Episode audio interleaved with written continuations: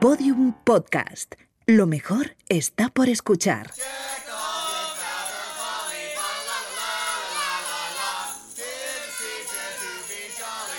La redada.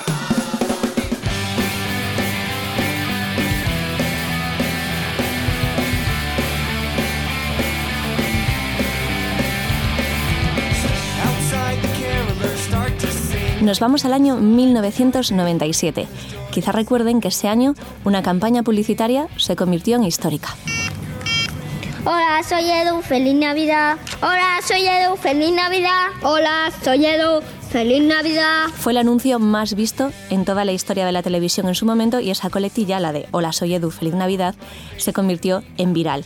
Ese niño, Edu, en realidad se llamaba Enrique Espinosa Enrique Espinosa, muy buenas. Hola, ¿qué tal? ¿Cómo estás? Bien, me he dado cuenta de que antes te escribí por WhatsApp para, para quedar y te llamé Edu en vez de Enrique. O sea que he empezado, esta relación ha empezado un poco regular. ¿Esto te pasa a menudo que te llamen Edu en vez de Enrique? Bueno, eh, solicité incluso que me cambiaran ya el DNI y me pusieran los dos, porque al final al, final, de tanto corregir, o sea, lo he adoptado. A veces escucho Edu y me giro por la calle, ¿sabes? Y escucho Enrique también y al final me acabo girando por todo. O sea, que tienes ahí una, un poco la personalidad disociada, ¿no? De entre los dos nombres. Sí, sí, no, claro, imagínate. Imagínate. O sea, ya, ya es que ni corrijo, te has dado cuenta que ni, te Sí, la verdad es que fuiste muy educado, no me dijiste nada, luego yo me di cuenta, pero supuse que te pasaría. sí, sí, es algo que, o sea, hasta me llaman Edu Espinosa, ¿no? Y no Enrique, o sea, incluso piensan mi nombre ya con Edu, o sea, es algo que me imagino que le pasará a todos los uh, actrices y actores, ¿no? De, de, que al final, pues, eh, su personaje al final acaba viviendo, ¿no? Yo me imagino que Antonio Recio, pues le llaman Antonio Recio por la calle también, ¿no? ¿Sabes? Sí, sí. o sea, que es algo con los que vivimos todo, ¿no? Y bueno, mira, al final es corto, ¿sabes? Entonces es incluso más cómodo que Enrique. Entonces, pues nunca mal, ¿no? Me gusta, ¿eh? No me disgusta. Es cierto mm, que, a lo mejor los actores es más habitual, pero no es tan habitual que alguien le marque tanto una campaña publicitaria, que sea conocido solo por eso. El, tuyo es un caso muy concreto y además es un caso muy concreto porque te recordamos a ti, pero no recordamos tanto la marca que anunciabas, que en ese caso era Airtel. Sí, en este caso, en algunas universidades incluso el fenómeno se estudia, ¿no? De cómo una marca puede o sea, como en este momento el personaje puede comerse incluso a marca. Hmm. Yo creo que el mensaje era muy potente, que hoy en día las marcas van hacia allí en Navidad, o sea, dejan la marca a un segundo lado, intentan sobre todo destacar eh, esa parte emotiva de las fiestas y que en ese caso fue, pues eso, que era un momento en donde no había tarifa plana, donde llamar fuera de tu provincia valía dinero, o sea, valía más, era más caro, y donde eh, se ofrecía un producto innovador y se podía colapsar todos los medios, porque al final solo habían cinco televisiones o seis y no había internet. Entonces, no había tanta publicidad. Ahora estamos rodeados de publicidad, ¿no? Hmm. Y los efectos virales, pues eh, cada vez son más, pero cada vez también es más difícil. Las marcas, las marcas buscan efectos virales y no los consiguen siempre. Pero eh, nos podemos dar cuenta de que al final yo creo que fue aleatorio, ¿no? Y cuando vio a este el, potencial que tenía, dijo, pues vamos a poner toda la carne en el asador y entonces empezó a conquistar todos los medios, ¿no? Y empezó a hacer, pues en, realidad hay tres, cuatro versiones de, ese anuncio, pero solo se conoce la primera. Hoy en día, Enrique, hoy en día, Enrique, ¿a qué te dedicas? Al marketing digital, ¿no? Sí, nosotros tenemos una agencia ubicada en Barcelona con 10 profesionales y nos dedicamos a llevar estrategias de marketing a nuestros clientes. Porque al final eh, me marcó, ¿no? El marketing me marcó el, el decir, pero cómo desde un anuncio te puedes hacer tan famoso, ¿no? Porque un anuncio al final eh, es algo rápido, es algo que ves en 10 segundos y es algo que realmente no te esperas ese boom y, al final ocurre. Entonces, claro, eh, pues te marca y a mí me marcó pues mi carrera profesional también. Luego volviste a posteriori a más anuncios, ¿verdad? Sí, sí, con, con Volkswagen.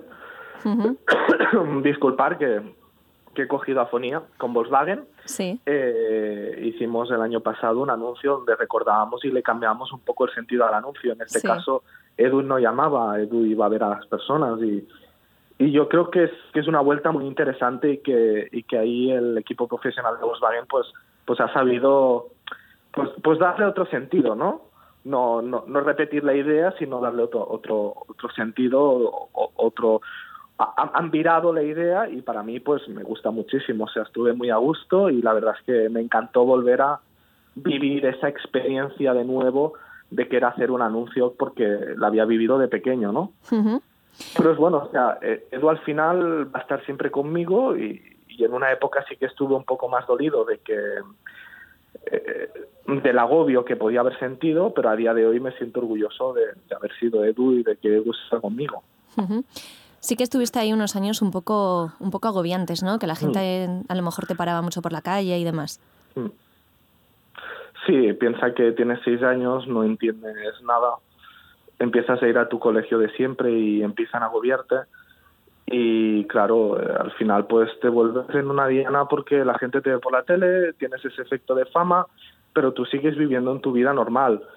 Eh, ya sabemos que hay muchos eh, actrices y actores, niños y niñas, pues que van a pues que van a unos colegios especiales o reciben una educación pues un poco especial porque claro ponerlos en un colegio eh, es muy complicado, ¿no? Porque todo el mundo le señala, todo el mundo le hace gracia y, ¿sabes? E, es un tema muy delicado y, y sí, hubo una etapa de, de, bullying, una etapa de sufrimiento, pero al final, como todo, pues echas la mirada atrás y sigues para adelante y te esfuerzas en que, en que eso no te afecte a tu día a día y de crecer y de estar orgulloso de la oportunidad que te dieron, ¿no? Que es como me siento.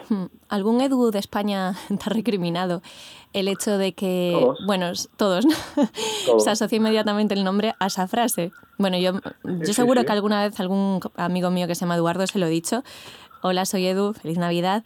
Entonces todo esto lo han echado en cara, antes o después. Sí, sí, me has arruinado la vida, me has arruinado la vida. Eh, no te aguanto, no te soporto.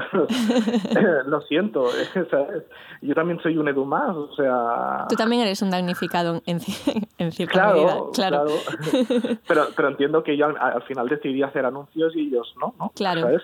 Pero Eva María también le pasa, o sea, yo creo que hay muchos nombres, ¿no? Sí, sí, hay muchos eh, nombres, cada nombre tiene lo suyo, sí. Claro, entonces yo creo que al final, pero sí, claro, la coletilla. Hola, soy Edu, pues feliz Navidad, ¿no? Y encima temporal, ¿no? Da igual que sea verano y caigan 40 grados, que si alguien dice hola soy Edu, le sigue la coletilla. No sé, es un orgullo, la verdad es que yo nunca lograré entender esto, porque cuando lo vives desde dentro es como, ¿por qué soy viral? ¿O por qué fui viral? ¿no? Porque es solo un anuncio y nunca lo entiendes cuando lo vives, pero desde fuera se ve mucho más claro. Y desde fuera, como, ¿por qué crees que esa frase tuvo tanto éxito y otras no?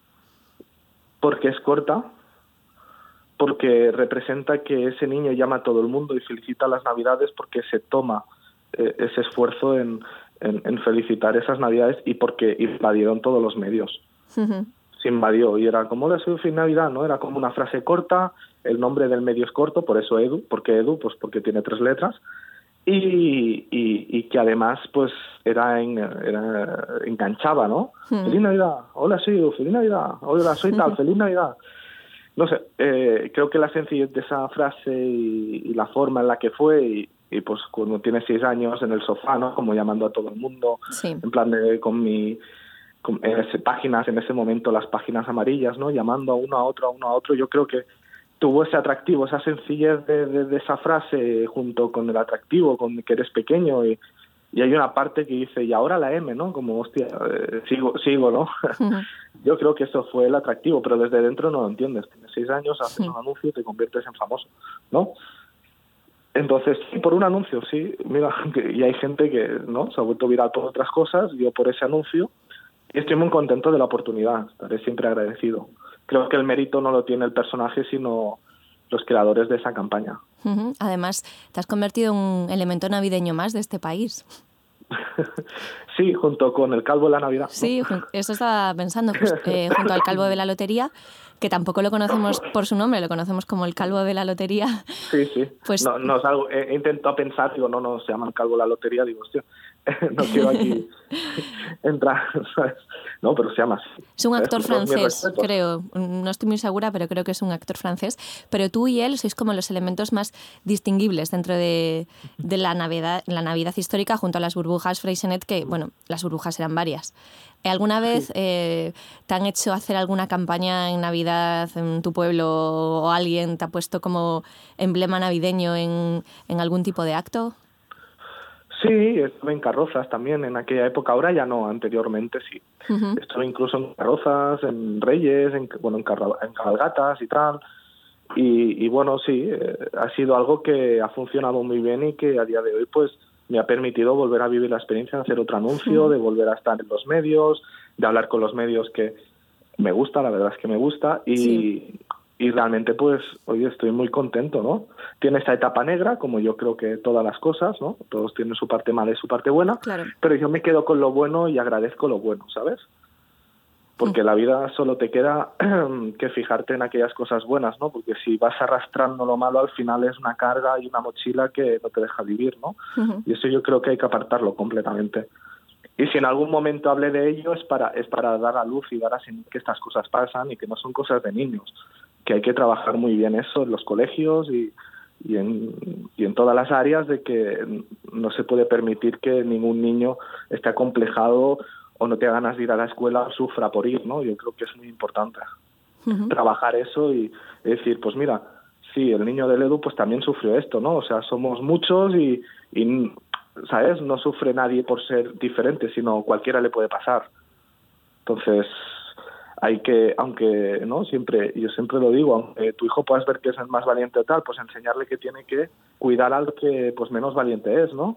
Sí. Porque aunque a tu niño no le hagan nada, pero da igual, hay otro niño y hay otros padres que están sufriendo, ¿no? Y creo que hay que dar visibilidad a eso y solucionar ese problema. Hmm, bueno, y que la diferencia es maravillosa. Pues Enrique Espinosa, no te voy a desear feliz Navidad, pero sí feliz año. muchísimas gracias, igualmente, muchísimas gracias por atenderme y, por nada, por charlar este ratito y estoy un poco afónico, lo siento. Estamos todos con la gripe, ¿no? Sí, sí, son malas fechas. pero bueno. Pues muchas gracias por, por estar enredada. Un abrazo muy grande. Igualmente, muchas gracias. Hasta luego, chao. Hasta luego, chao. Y ahora, la M. Bueno, pues hasta aquí el podcast de hoy, pero antes de marcharnos, publicidad. La publicidad tan odiada por algunos es lo que nos da de comer a los trabajadores, bueno, si es que a nosotros tres se nos puede considerar trabajadores, de los medios de comunicación. Eh, por eso hay que respetarla. Así que ahora mismo todos a contratar líneas de Airtel para que nos compren más capítulos como este. Pero, ¿Hola? ¿Cómo? Que Airtel no existe. ¿Qué, ¿Qué le ha pasado? Ah, coño. Desde 2001. Qué buena película esa, ¿eh? Bueno, bueno, bueno, pues ya buscaremos contenido patrocinado más actualizado, oye. Mira, tengo, tengo un colega que trabaja en, en Rumasa. Igual nos paga algún capitulito o algo. Venga. Un saludo de Lucía Taboada, Juan López y Juan Aranaz. Adiós. Todos los episodios y contenidos adicionales en laredada.com. Síguenos en Twitter arroba redada y facebook.com barra laredada podcast.